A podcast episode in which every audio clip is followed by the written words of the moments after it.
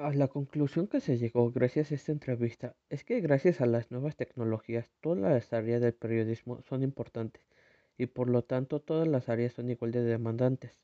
siempre y cuando se tenga una buena ética y un buen profesionalismo para poder informar de una manera adecuada aunque en la actualidad se carece un poco de la ética profesional, ya que la mayoría de los periodistas buscan vender contenido sin importar la calidad de este. Otra conclusión a la que se llegó es de que los periodistas siempre van a ser censurados por los medios de comunicación tradicionales, ya que estos medios solo dan a conocer una cierta cantidad de la información. Pero gracias a los medios independientes, los periodistas pueden informar mejor. Esto a causa de las nuevas tecnologías de las redes sociales y todas las innovaciones tecnológicas que, que existen. Pero estas tecnologías a su vez son de doble filo, ya que así como se puede obtener un buen periodismo a través de estas, también puede ocurrir una gran cantidad de desinformación.